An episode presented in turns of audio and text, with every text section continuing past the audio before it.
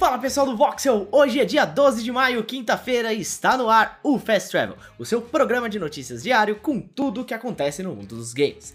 Hoje nós vamos falar sobre alguns adiamentos meio chatos que aconteceram, mas também tem notícia boa, tá? Primeiramente, muito obrigado a vocês que estão acompanhando a gente no YouTube e também no nosso podcast Sidecast. Todos os links das notícias estão aqui nas descrições, tá bom? E, é claro, se inscreva no canal e soltem o like para dar aquela força pra gente. Sem mais delongas, bora para as notícias. Bom, pessoal, aconteceu algo que alguns já previam, vamos dizer assim. Pois é, Redfall e Starfield foram adiados para 2023, segundo um comunicado que a Bethesda soltou hoje no Twitter. Os dois games vão ficar para a primeira metade, ou seja, primeiro semestre do ano que vem. A Arkane Austin e a Bethesda Game Studios, que estavam trabalhando nos títulos, se desculparam, mas que ainda precisam de mais tempo para entregar tudo o que precisa ter nesses jogos para eles serem grandes lançamentos, né? Bom, lembrando que Starfield estava marcado para lançar no dia 11 de novembro iria concorrer ao GOT esse ano, mas parece que cada vez mais o caminho está aberto para Elden Ring, né não? E vocês, o que, que vocês acham aí? Realmente precisa de mais tempo? Como é que fica a Microsoft, né? Que a Microsoft comprou a Bethesda, não tem muitos lançamentos da Microsoft esse ano. E aí, como é que fica? Bom, comentem aí e bora para a próxima notícia. Bom, pessoal, agora para os fãs de série, Resident Evil da Netflix ganhou um novo trailer.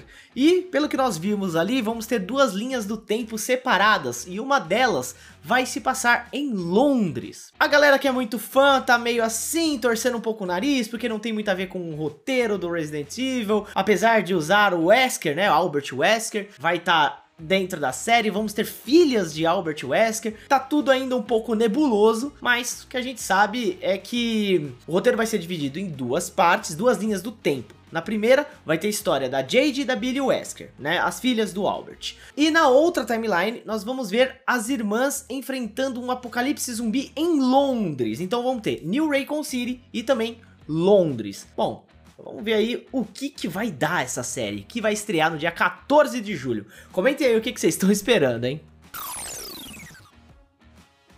E para fechar, duas noticiazinhas interessantes da EA Games. A primeira é que o remake de Dead Space finalmente ganhou data de lançamento. Pois é, minha gente, nós vamos ver o retorno de Isaac no dia 27 de janeiro de 2023, tá? A releitura do game vai ser lançado para consoles da nova geração, PlayStation 5 e Xbox Series X e S, e não tem planos para o lançamento para PlayStation 4 e Xbox One. Ou seja, a geração passada pode ficar de fora aí desse remake. Além da data de estreia, a EA também divulgou vários vídeos sobre direção de arte, mostrando as novidades de efeitos de iluminação, textura, qualidade de modelos 3D e muito mais. Além dessa revelação, também tivemos um vazamento. Pois é, o Need for Speed Mobile teve uma gameplay vazada, ou seja, tem um pouquinho de gameplay, tem um pouquinho estranha essa gameplay aí, porque tem uns, umas marcas d'água na tela tal, mas temos aí um gameplay mobile do Need for Speed.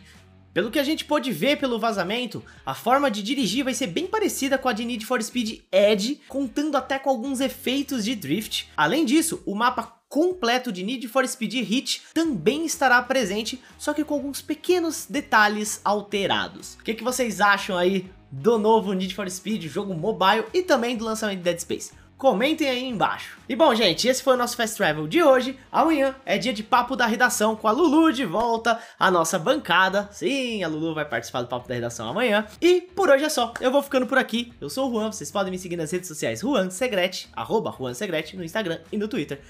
Até amanhã no papo da redação.